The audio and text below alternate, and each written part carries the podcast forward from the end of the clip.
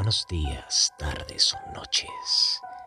Bienvenidos a tu podcast de terror, Los Cuentos de la Oscuridad, donde encontrarás los mejores cuentos disponibles para tus oídos. Escúchalos antes de dormir, si te atreves.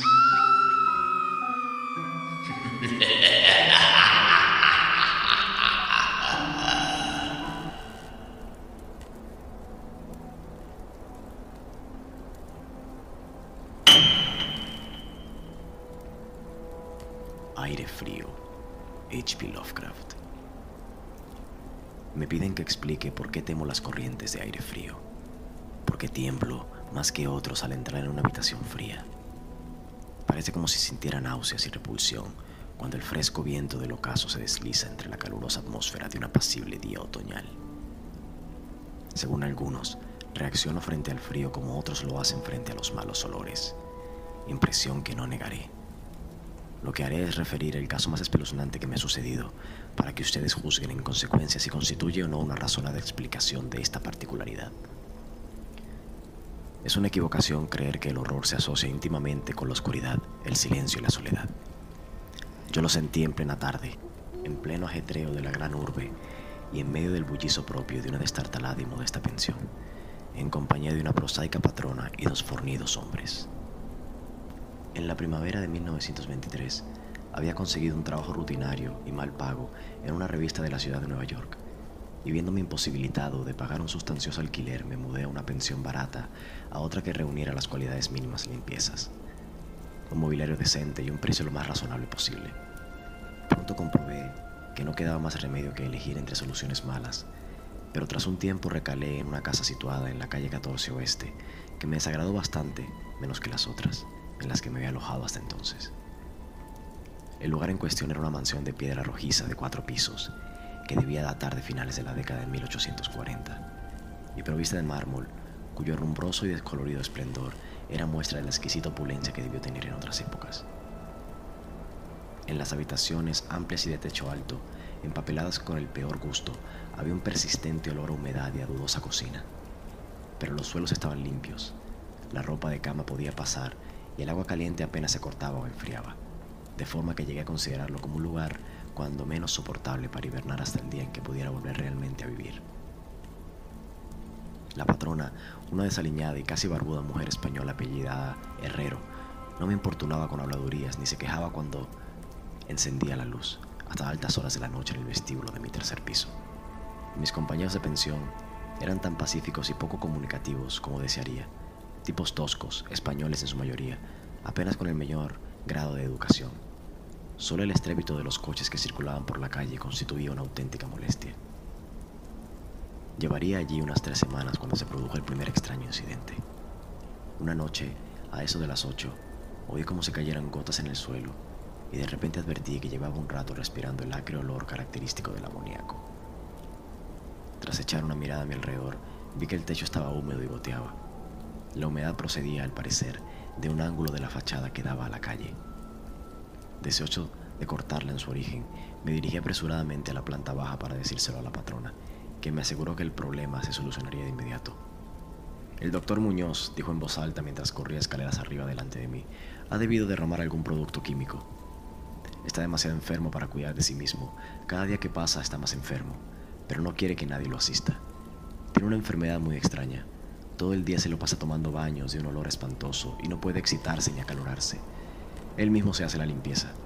Su pequeña habitación está llena de botellas y de máquinas, y no ejerce de médico, pero en otros tiempos fue famoso.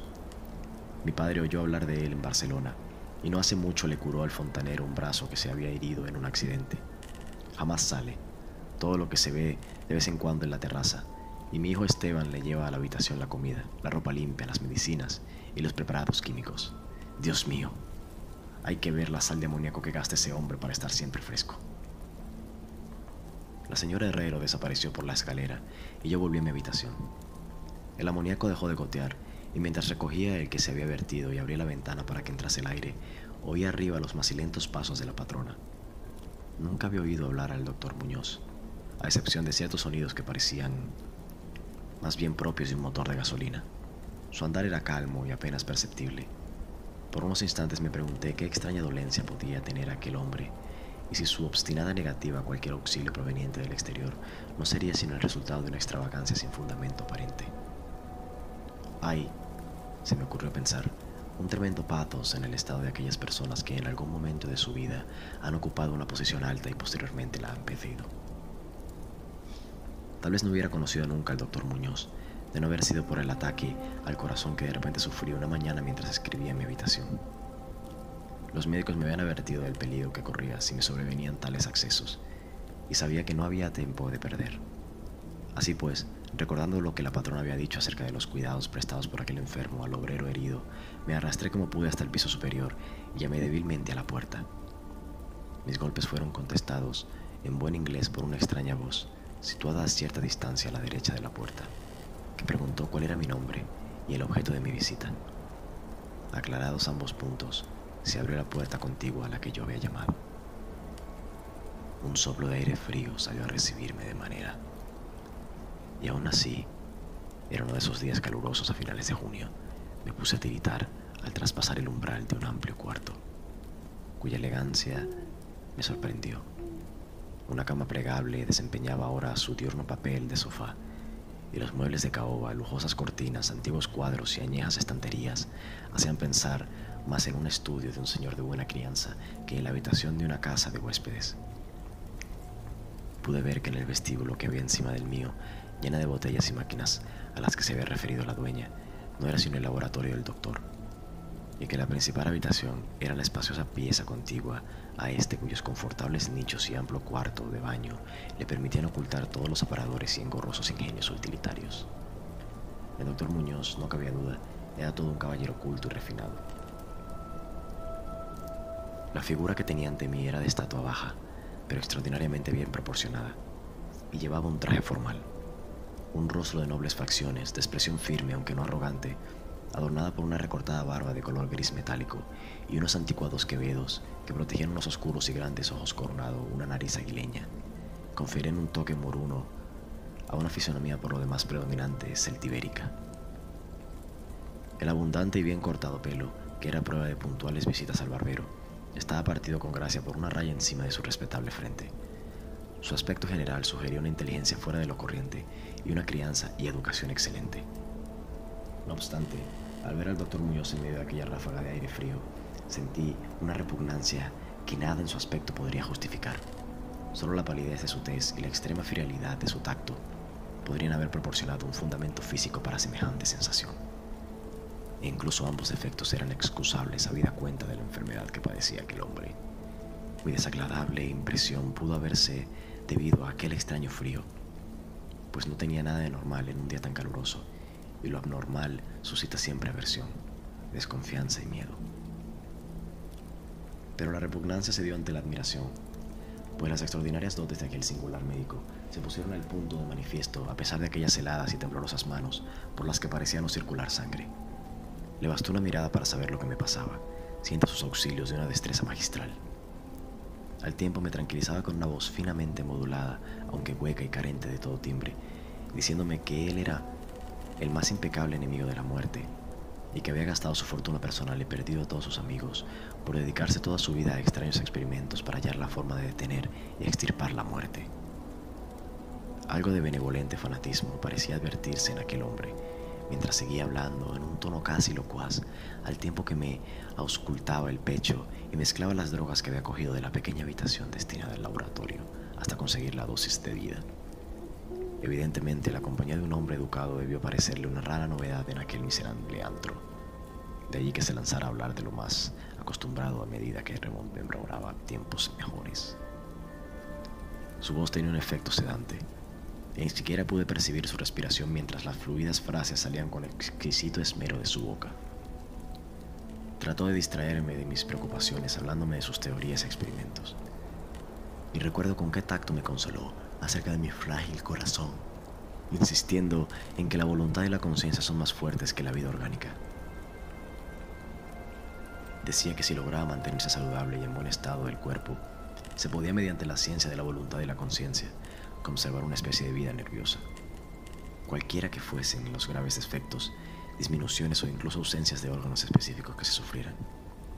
Algún día, me dijo en broma, me enseñaría cómo vivir, o al menos a llevar una cierta existencia consciente, sin corazón. Por su parte, sufría de una serie de, dolencias que le obligaban a seguir de un régimen muy estricto, que incluía la necesidad de estar expuesto constantemente al frío. Cualquier aumento apreciable de la temperatura podía, caso de prolongarse, afectarle fatalmente, y había logrado mantener el frío que reinaba en su estancia, de unos 11 a 12 grados, gracias a un sistema absorbente de enfriamiento por amoníaco, cuyas bombas eran accionadas por el motor de gasolina que con tanta frecuencia oía desde mi habitación situada justo debajo. Recuperado del ataque en un tiempo extraordinariamente breve, salí de aquel lugar helado convertido en ferviente discípulo y devoto del genial recluso. A partir de ese día, le hice frecuentes visitas siempre con el abrigo puesto. Le escuchaba atentamente mientras hablaba de investigaciones y resultados casi escalofriantes, y un estremecimiento se apoderó de mí al examinar los singulares y sorprendentes volúmenes antiguos que se alineaban en las estanterías de su biblioteca. Debo añadir que me recordaba casi completamente curado mi dolencia gracias a sus acertados remedios. Al parecer, el doctor Muñoz no desdeñaba los conjuros de los medievalistas, pues creía en aquellas fórmulas crípticas contenían raros estímulos psicológicos que bien podían tener efectos indecibles sobre la sustancia de un sistema nervioso en el que ya no se dieran pulsaciones orgánicas.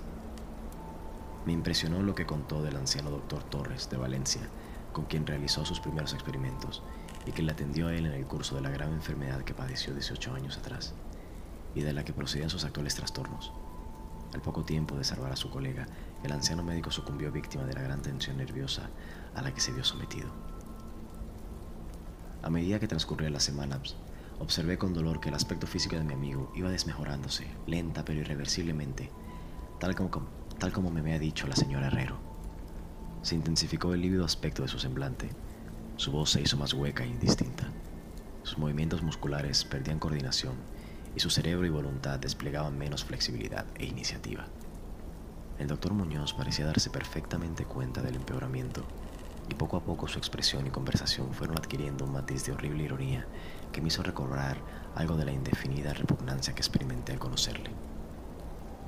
El doctor Muñoz adquirió con el tiempo extraños caprichos, aficionándose a las especias exóticas y al incienso egipcio, hasta el punto de que su habitación se impregnó de un olor semejante al de la tumba de los faraones.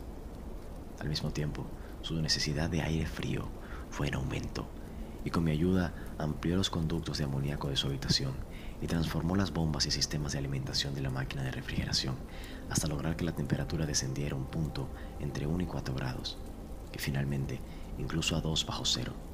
El cuarto de baño y el laboratorio conservaban una temperatura algo más alta, a fin de que el agua no se helara y pudiesen darse los procesos químicos. El huésped que habitaba en la habitación contigua se quejó del aire glacial que se filtraba a través de la puerta de comunicación. Así que tuve que ayudar al doctor a poner unos tupidos cortinajes para solucionar el problema. Una especie de creciente horror desmedido y morboso pareció apoderarse de él. No cesaba de hablar de la muerte pero estallaba en sordas risas cuando, en el curso de la conversación, se aludía con suma delicadeza a cosas como los preparativos para el entierro o los funerales.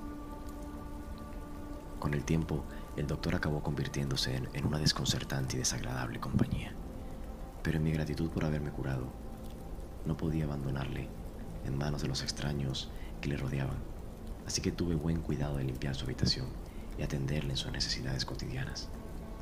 Asimismo, le hacía sus compras, aunque no salía de mi estupor ante algunos de los artículos que me encargaba comprar en las farmacias y almacenes de productos químicos.